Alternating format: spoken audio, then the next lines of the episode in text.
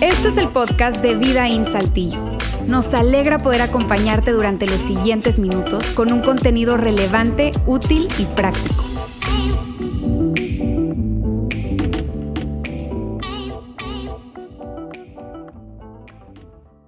Mira, estoy tan contento hoy porque hoy tengo el privilegio de compartir con ustedes el mensaje que va en conjunto de nuestra campaña que estamos arrancando hoy de Be Rich.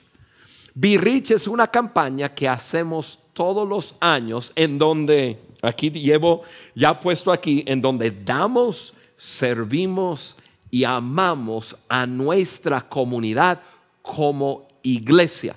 La campaña va a durar más que esta semana, pero esta semana arrancamos. Y ojo, no lo hacemos solos. Nosotros en conjunto con un grupo de iglesias alrededor del mundo lo hacemos. Y estoy tan feliz poder compartir con ustedes este tiempo. Bien, entonces nosotros ahora estamos en la misma página y antes de terminar de estar con ustedes hoy, les voy a dar un poco más de instrucción de qué vamos a hacer hoy en conjunto cada uno de nosotros. Pero primero quiero animarte, quiero hablar un poco con ustedes acerca de un gran desafío que nos dejó Jesucristo. Cuando Jesús estuvo aquí en la tierra, Él hizo una declaración que también se convirtió en un gran desafío para la iglesia. Y eso fue su declaración, ustedes lo pueden ver ahí en la pantalla. Esto se encuentra en Mateo 5:14 y él dijo lo siguiente, ustedes son la sal de la tierra y la luz del mundo. Y él en ese momento estaba hablando a la gente, que, se iba a formar esto que nosotros llamamos la iglesia. Y entonces cuando Jesús se voltea con esa gente, dice, ustedes son la sal de la tierra, son la luz del mundo, estaba hablando no solamente a ellos, sino a aquellas personas que vendrían después que ellos, llegando hasta nosotros de nuestra generación. Ahora, súper importante, a mí me encanta eso que que, Jesús declaró que somos la sal y la luz de este mundo. Ahora, yo traje hoy un, frasco de, sal y este, lo traigo conmigo y, bueno, nosotros eh, hemos visto sal antes y, nosotros sabemos algo de sal. Sal siempre hace que las cosas sean mejores. Cualquier comida, cualquier cosa, eh, le pones sal y es mejor, hace que el sabor se despierte y, y, que sepa mejor. Sal, eso es lo que Jesús estaba diciendo en cuanto a la iglesia. Sal hace que las cosas sean mejores. Luego Él dice, ustedes también son la luz, la luz. Y yo traje un, un foco para representar la luz. Jesús dice, ustedes son sal y son luz. Una luz ilumina y hace que las cosas sean más brillantes o que brille más. Lo que Jesús estaba diciendo es que ustedes van a hacer que el mundo sea mejor y más brillante. Qué desafío, qué declaración, qué desafío tan grande que, que Jesús hizo. Eso quiere decir que donde quiera que esté la iglesia, o sea, tú o yo, Debe haber un ambiente mejor. Debe haber un ambiente más sano, un ambiente más positivo, un ambiente más alegre. O sea, debe haber un ambiente diferente. Cuando estoy yo, cuando estás tú, la sal y la luz de este mundo, debemos de hacer que las cosas sean más brillantes y, y que sean mejores. Ahora, esto es un gran desafío para ti y para mí durante estos tiempos. ¿Por qué? Porque las reglas del juego han cambiado. Si tú eres un seguidor de Jesús, la forma que antes te conectabas con la gente y brillabas o hacías que las cosas eran mejores, probablemente eran diferentes. Probablemente podrías acercarte, tocar una persona, sonreírle a una persona. Ahora, con la pandemia y todo lo que ha pasado con nosotros durante este año, ahora las reglas han cambiado. Yo, yo acabo de, regresar de Ruanda, África, donde fui a trabajar, donde, donde tuve yo juntas con las autoridades. Estamos, estamos mirando ese país como uno de los países de transformación. Ahora, estando ahí, lo que normalmente hago no pude hacer. Claro, me junté con personas, pero guardando distancia, con una, una eh, tapaboca, una, yo lo llamo una máscara puesto sobre mi cara y, se me hizo muy difícil conectar con, con, esa gente, porque a mí me encanta sonreír, sonreírle a la gente, ¿no? Así como, como te sonrío a ti. Sí, me gusta usar mis expresiones para, y, mis ojos para hacer una conexión con, con las personas.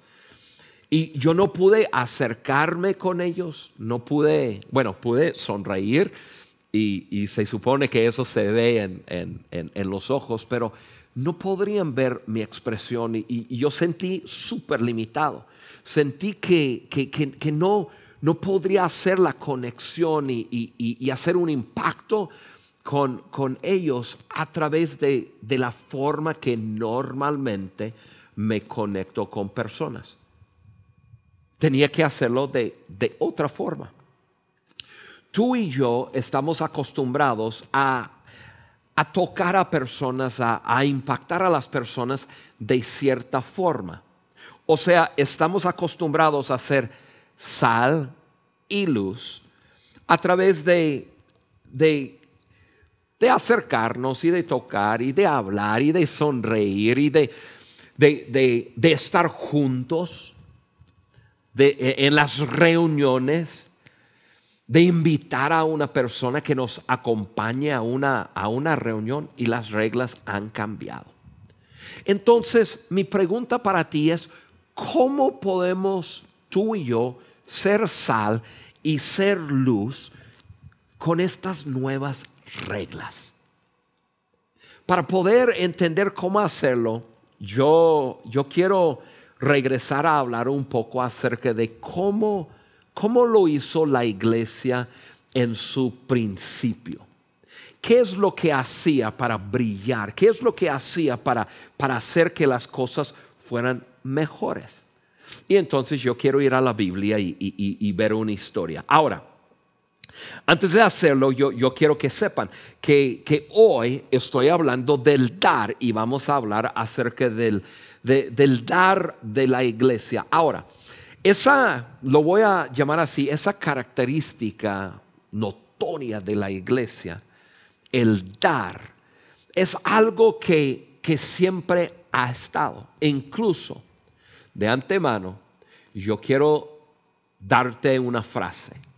Darte una frase que es una frase que, que voy a usar desde este momento hasta terminar y esta es la frase uno puede dar sin amar, pero es imposible amar sin dar. Espero un segundo para digerirlo. Es posible dar sin amar. Conocemos a muchas personas que dan simplemente porque tienen mucho o porque, porque es parte de la cultura. En América Latina es parte de nuestra cultura dar abrir nuestra casa o, dar una comida o dar una ayuda. Es posible dar sin amar, pero es imposible amar sin dar. ¿Por qué? Porque la expresión máxima del amor es el dar. Por eso la Biblia dice que de tal manera amó Dios al mundo que dio. La expresión máxima del, del amor es el dar. Y, eso es lo que queremos hablar hoy. Queremos hablar acerca del, del dar y por qué es una expresión del amor y cómo puede el dar tener un impacto tan grande en nuestra comunidad. Y cómo el dar ahora cobra más sentido para nosotros ser sal y luz, poner expresión, poner pies a nuestro amor, ya es a través del dar. Entonces, vamos entrando en, la historia bíblica que les quiero compartir rápidamente y luego vamos a hablar acerca de, de cómo lo vamos a hacer hoy juntos. Esta es la historia. Después de la muerte y la resurrección de Jesucristo, había muchos, incluso miles de seguidores de Jesucristo. La gente que había crucificado a Jesús no estaban contentos con eso. Ellos pensaban, con crucificar a Jesús, ya nosotros ya aplastamos el movimiento de Jesucristo. Sucedió totalmente el opuesto. En la muerte de Jesús y luego la resurrección de Jesucristo se levanta miles de seguidores de Jesús. Entonces las autoridades comienzan a tratar de, aplastar el movimiento otra vez. Ahora, durante ese tiempo vemos dos cosas importantes. Dos cosas que nos ayudan a entender la historia de la iglesia. Número uno, durante ese tiempo había, había bastante necesidad entre la gente. Había escasez no, había abundancia, em, había necesidad en cuanto a comida, necesidad en cuanto a artículos eh, que, se usa en, la vida, había mucha necesidad y al mismo tiempo había mucha persecución. O, sea, las autoridades perseguían a los seguidores de Jesús. Dos veces agarraron a Pedro y Juan y los llevaron ante las autoridades. Y dos veces bajo amenaza, ellos eh, eh, amenazaron a, Juan y Pedro diciendo no pueden continuar haciendo lo que están haciendo porque estaban compartiendo las buenas noticias de Jesús con la gente. Estaban orando por la gente, gente se estaba sanando y entonces estaba, eh, había una persecución estaban persiguiendo a la iglesia. Hambre y persecución. O sea, hubo, hubo un tiempo difícil, un tiempo que yo creo es muy semejante a los tiempos que nosotros estamos viviendo. No hay persecución, pero, pero sí hay algo que nos separa. Hay algo que ha llevado al mundo entero a, a tener necesidad yo en estos últimos meses he estado trabajando en diferentes países, ayudando eh, a través de suplir recursos y comprar comida y, estoy eh, trabajando en diferentes países donde, donde la gente no tiene. Varios países en, donde personas no, no, no, no tienen jabón, cepillo de diente, pasta de diente, desodorante, em, las cosas que nosotros muchas veces tomamos a la ligera, personas no tienen. Comida. Yo he estado hablando con adultos que, ya están pasando hambre para dar a comer a, sus hijos.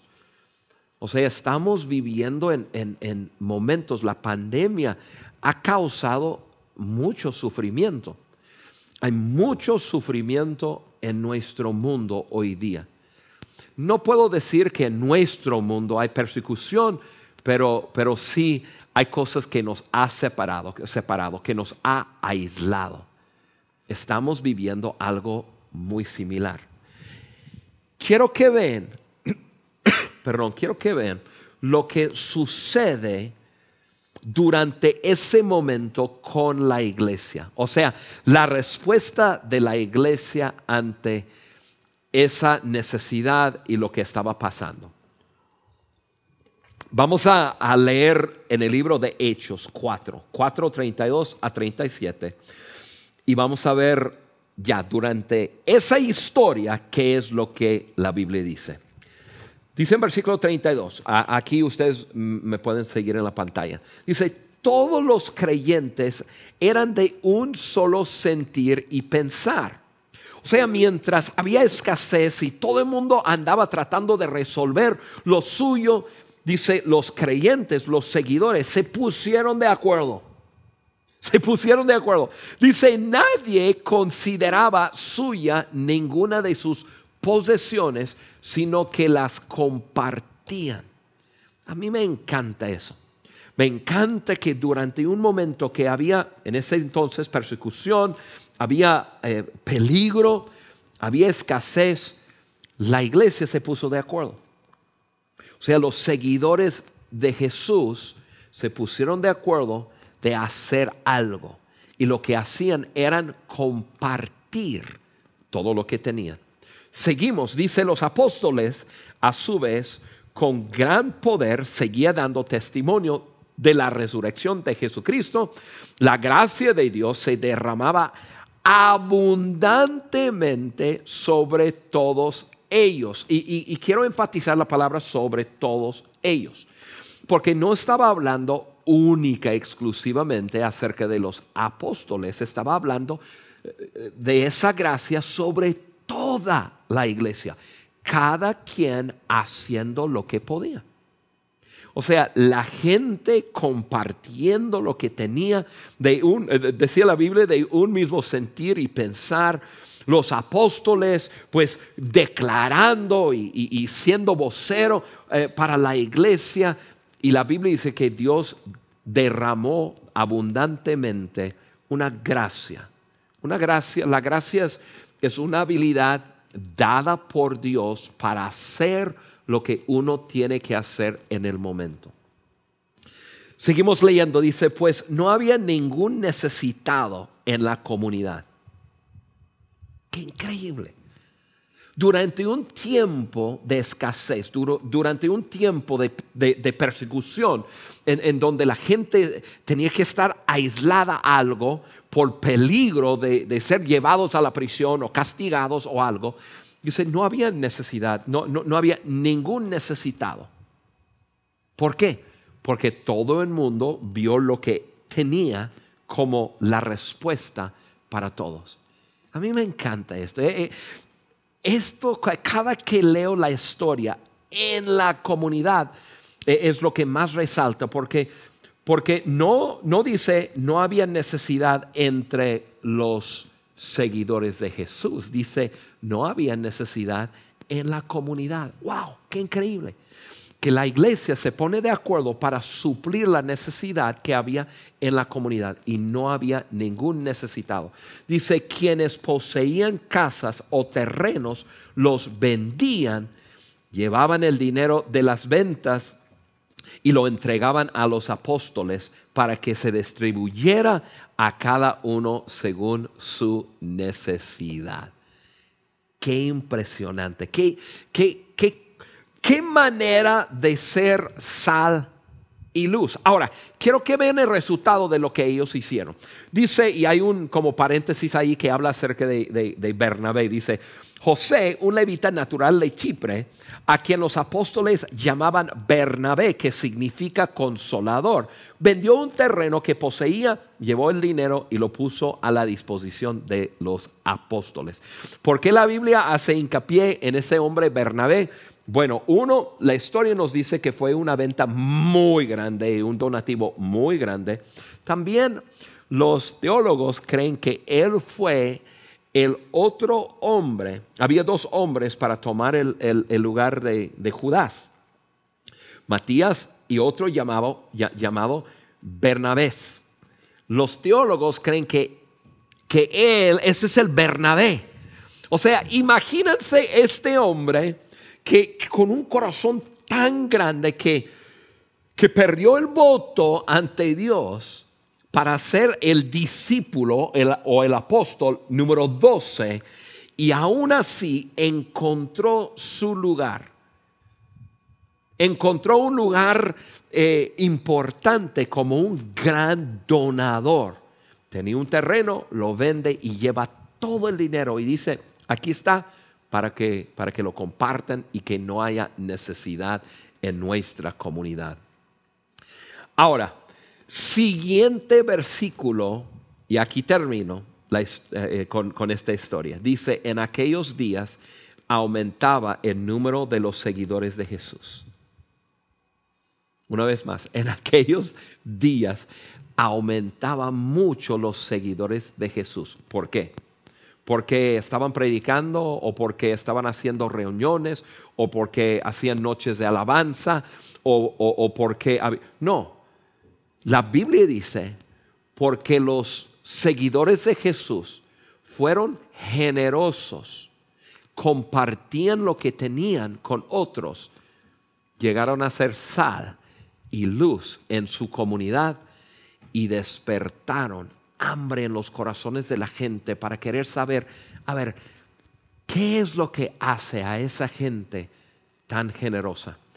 Quiero decirte qué es. Es el amor de Dios que nace en cada uno de nosotros cuando recibimos a Jesucristo como nuestro Señor y Salvador. El amor de Dios nace en nuestro corazón y como dije al principio, es posible dar sin amar, pero es imposible amar sin dar. Ellos estaban simplemente expresando el amor de Jesús que tenían en su corazón. La expresión, la expresión máxima del amor es el dar. Y amigo, amiga, por eso estamos aquí, tú y yo hoy para ser sal y luz. Claro que sí, las reglas han cambiado.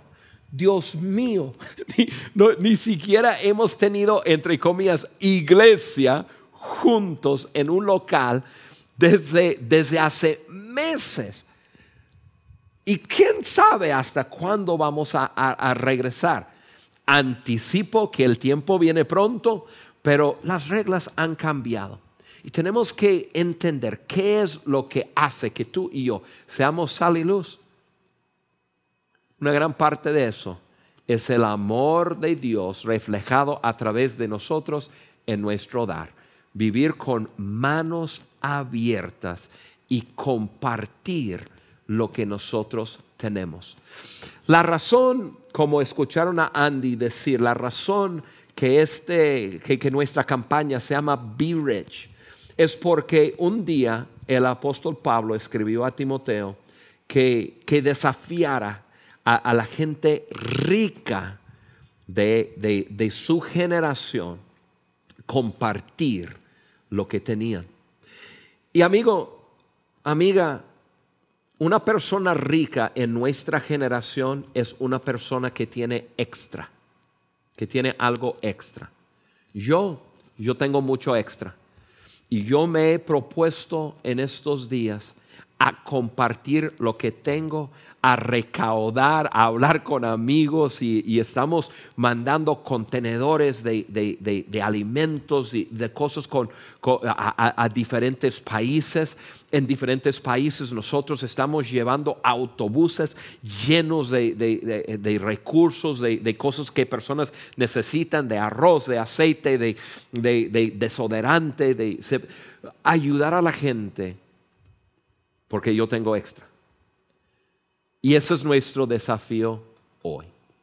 El desafío es compartir lo que nosotros tenemos con otros. Entonces, quiero terminar de esta forma. Yo, yo tengo más en mis apuntes, pero, pero yo creo que el desafío es claro. Y entonces yo quiero, yo quiero decirte lo que queremos hacer como, como, como iglesia. Estoy hablando de Saltillo, de Monterrey, de Ciudad de México y de de, muchas iglesias más que lo van a hacer en sus ciudades y en sus países. Hoy, nosotros queremos que todo adulto, y, yo sé que se han estado preparando para esto, nosotros queremos que todo adulto dé 350 pesos. 350 pesos. Ya, yo, yo ya entregué eh, los 350 pesos míos, de mi esposa Carla y de mi hijo Timoteo. Ustedes saben que tengo un hijo discapacitado y, este, pero tiene 31 años, entonces es un adulto y, yo tengo suficiente para poder dar para, para Timmy. 350 pesos, mínimo 350. ¿Qué, ¿Qué, quiero decir con esto? Porque, porque algunos de nosotros podemos dar mucho más que eso.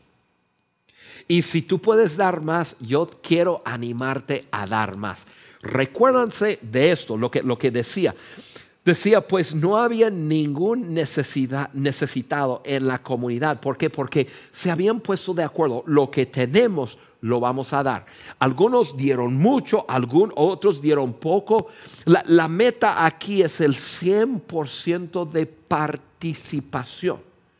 No que estamos dando lo mismo. Nosotros sacamos una cifra que creemos que es muy factible, que que nosotros podemos dar como adultos, 350 pesos cada uno, pero unos pueden dar más y otros quizás en este momento no pueden dar esos 350 pesos, pero a lo mejor tú puedes dar 200 o, o, algo.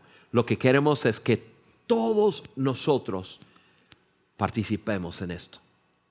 Y lo que vamos a hacer, vamos a recaudar todo el dinero y enterito. y no se queda con nada de, de este dinero.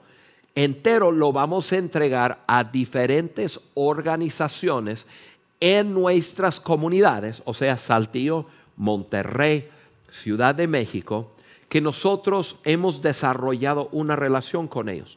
Nosotros eh, los hemos, por decirlo así, los hemos investigado. Hemos visto el resultado de su labor y estamos confiados que son buenas organizaciones que están alcanzando a personas vulnerables, personas necesitadas, eh, eh, personas mayores de edad, niños con necesidades. Eh, en, sus pantallas ustedes van a ver el nombre de las organizaciones y también ustedes van a ver cuál es el enfoque de la organización. Entonces, nosotros ya tenemos un compromiso con ellos, les hemos dicho, nosotros vamos a llegar con un donativo fuerte de las, de, las personas de Vida In y vamos a ayudarles a hacer mucho más de lo que están haciendo para poder impactar a nuestra comunidad. Y ojalá, ojalá, ojalá, si yo, si yo voy a hacer una pequeña oración en un momento y mi oración es la siguiente, que podemos nosotros escribir lo mismo que escribieron de la primera iglesia, que porque ellos se pusieron de acuerdo y vivieron con manos abiertas y dieron que no había ningún necesitado en nuestra comunidad. Esa es mi oración. ¿Por qué? Porque tú y yo somos personas generosas. Vamos a, vamos a orar y vamos a, pedirle a Dios que nos ayude a, vivir. Claro, lo, lo, estamos haciendo juntos. Esto es algo que hacemos todos los domingos, pero hoy hacemos algo especial. Y luego terminando la oración en la pantalla, ustedes van a ver dónde, dónde, cómo, en, en qué sitio van a poder dar y luego va a regresar con nosotros Fer y Luis y ellos van a dar detalles de cómo vamos a dar y luego vamos a celebrar en grande que seamos la sal y la luz de nuestra generación. Padre, te amamos, te amamos con todo nuestro corazón. Y Padre, te damos gracias que tu amor ha sido derramado en nuestros corazones. Y Señor, queremos hoy dar pies, actuar sobre esos impulsos de tu amor en nosotros que nos impulsa hacia otros. Padre, vivimos en tiempos raros, tiempos fuera de lo normal y estamos tratando de, de entender ahora cómo ser sal y cómo ser luz en nuestra generación, pero sabemos a través de tu ejemplo que el dar es una forma muy buena para hacerlo. Te pedimos que nos ayudes, que tu gracia abundante se derrame sobre nosotros como aquellas personas en aquel tiempo, que lo mismo suceda hoy, para poder dar y dar con alegría y, poder extendernos y tocar nuestra comunidad. Señor, gracias por suplir por cada necesidad de cada persona que me está escuchando hoy. Gracias por dar en abundancia a cada uno de nosotros para nosotros poder dar. Todo esto lo hacemos para glorificarte a ti. Te amamos, Padre, en el nombre de Jesús. Amén. Amigo, un gran gusto estar con ustedes. ¿Cómo los extraño? Ahora los voy a dejar con Luis y con Fer. Les van a dar detalles de cómo pueden dar hoy. Que estén bien.